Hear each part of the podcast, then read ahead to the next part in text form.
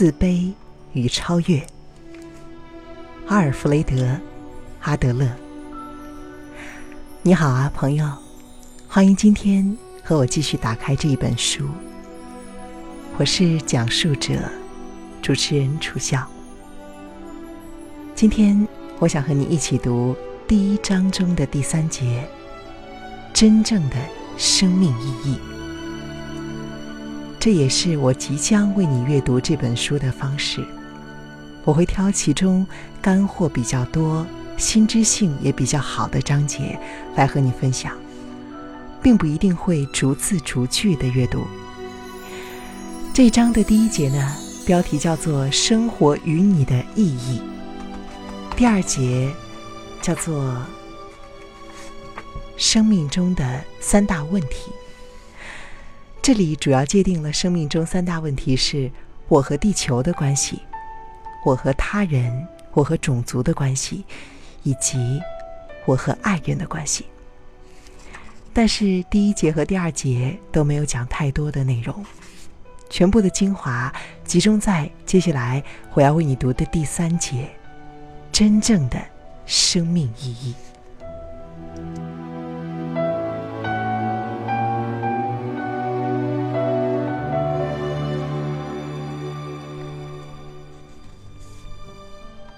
个体心理学认为，人类的所有问题都可以归于职业、交际和两性这三个问题。每一个人对于这三个问题的反应，都明了的显现出他对于生命意义的深层次诠释。比如，一个人完全没有爱情，生活遭遇挫折，在工作上也表现得平平庸庸。并且不善交际，朋友甚少。他觉得和同伴交往是非常痛苦的事情。那么，我们似乎可以得出这样的结论：生活于他是痛苦而危险的事，活下去也是一件很困难的事情。用他的认知观念来说，应该是。为了让自己活下去，我必须保护自己免受伤害，尽量不与别人发生接触，这样子我才会安然无恙。看得出，他把活着视为一件艰难而且危险的事。最后，只有现实失败接连不断，而且生存机会越来越少。而如果一个人交友广泛，人脉很广，事业有成，拥有甜蜜的爱情和幸福的生活，那么我们可以判定，这个人眼中的生活是丰富的，是充满了创造性的。为了实现机遇和机会，应该努力克服眼下所有的困难。这也说明。生命的意义，在于乐于关注他人，渴望成为社会大家庭一员，梦想着为人类和社会贡献自己的力量。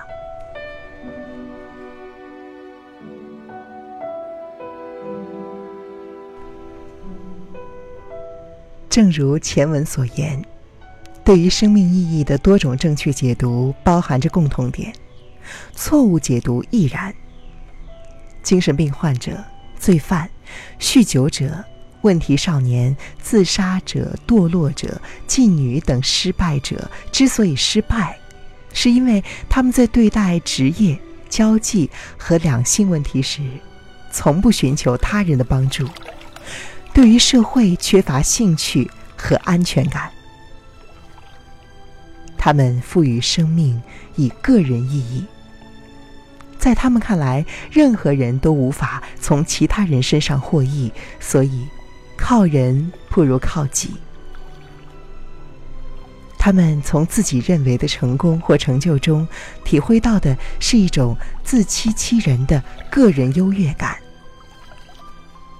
这种自我优越感对他人毫无价值。这好比是手握武器的谋杀者。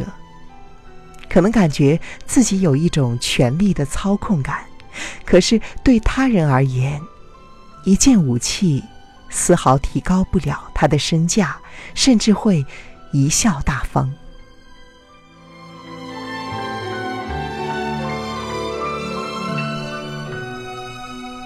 事实上，个人意义没有任何价值。真正的生命意义存在于个体与他人的交互作用中。每一个人都希望自己变得重要、有价值。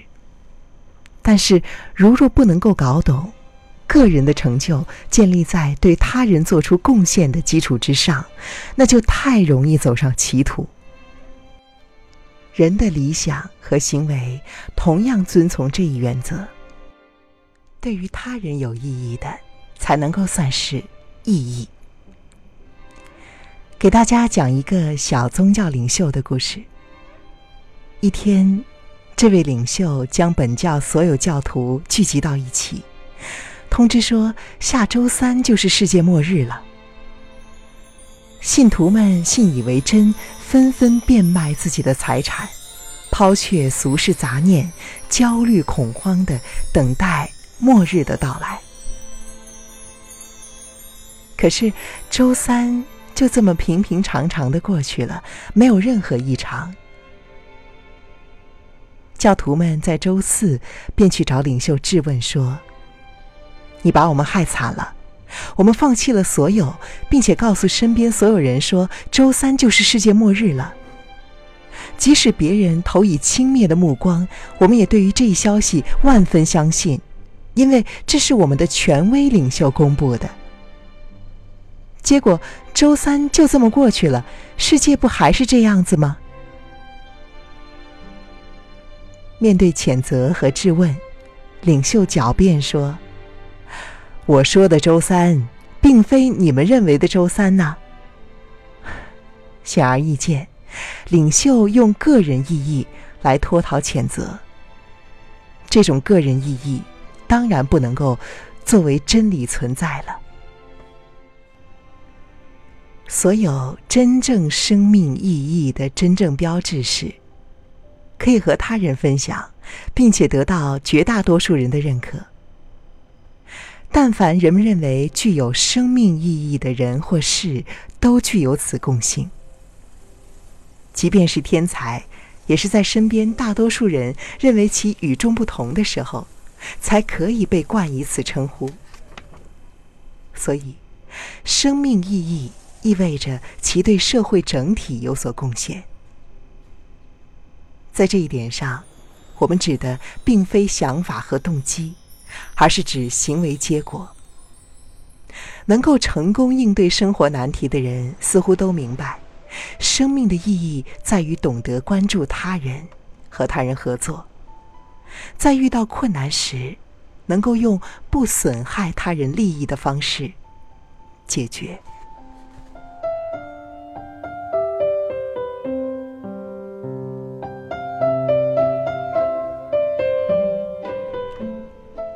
也许很多人会疑问说：“难道贡献自己和他人合作就是生命的真谛吗？如果仅仅看重对他人的贡献，以他人利益为重，那么我们不是会很痛苦吗？自己的利益又如何保障？在保护他人的时候，不应该是先保护好自己吗？如果一个人想要发展自己，不应该是先为自己着想吗？”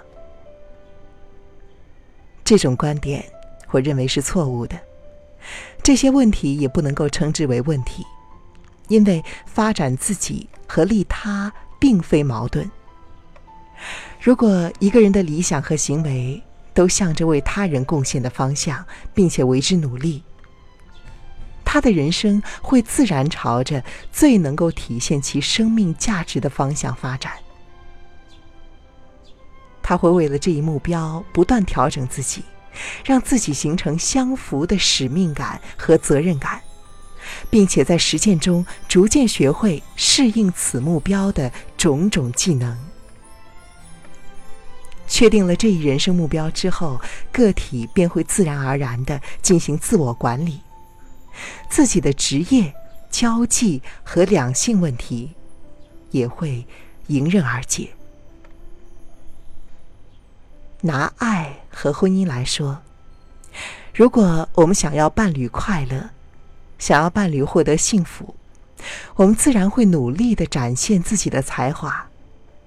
而如果我们的重心不在伴侣，而在自己，只想要发展自己的人格，那我们只会变得越来越嚣张跋扈，甚至让人厌恶。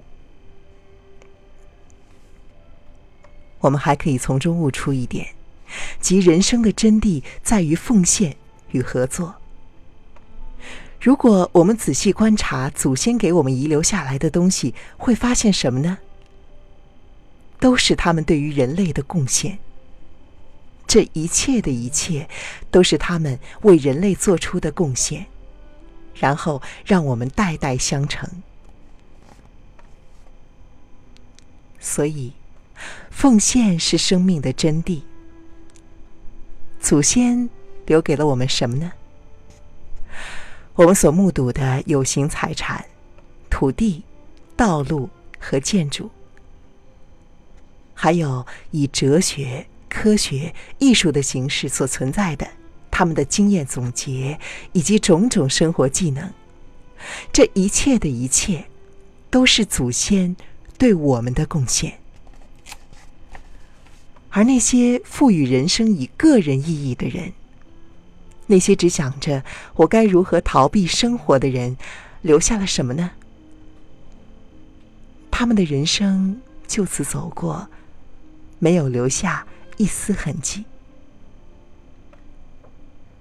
我们的地球似乎也对他们说：“你一无是处，你的一生都没有任何价值，谁都不需要你，任何东西都不需要你。”你连活着都不配，快点死去吧！无所事事的人，快点消失吧！尽管在现代文化中，这种自我主义已经有所改善，但我们仍然可以发现其展露的痕迹。而我们要做的，就是以为人类谋求更多利益为准则，来改变它。生命在于奉献。经过千百年的洗礼，这个道理已经被大众接受，所以大众才懂得关心他人、帮助他人的重要性。尤其是心存宗教信仰的人，甚至将普度众生作为自己毕生的理想。我们可以发现，但凡伟大历史运动的发动，大都源于人们对于社会利益的争取，而宗教依然成为此类运动的旗帜之一。可悲的是，人们往往看不到宗教的这一伟大宗旨，将宗教看作是一种只能够做一些普通且毫无价值的事。事实上，个体心理学也致力于为人类谋求更大的利益，在这一终极目标上，甚至要超越宗教运动。寻求生命的意义，已经不是我们目前要做的最重要的事，因为生命的意义已经被定为我们事业的守护神，或是事业的催命鬼。我们要做的更重要的事，是去理解这种定义是如何形成的，为什么定义成这个，而不是另外的？如果这一定义还有谬误，应该怎样去纠正？这些是心理学要解答的问题，也是心理学不同于生理学和生物学的关键所在。心理学可以利用人们对于意义本身的理解，来影响自身的行为和发展方向，进而为人类谋取更大的福祉。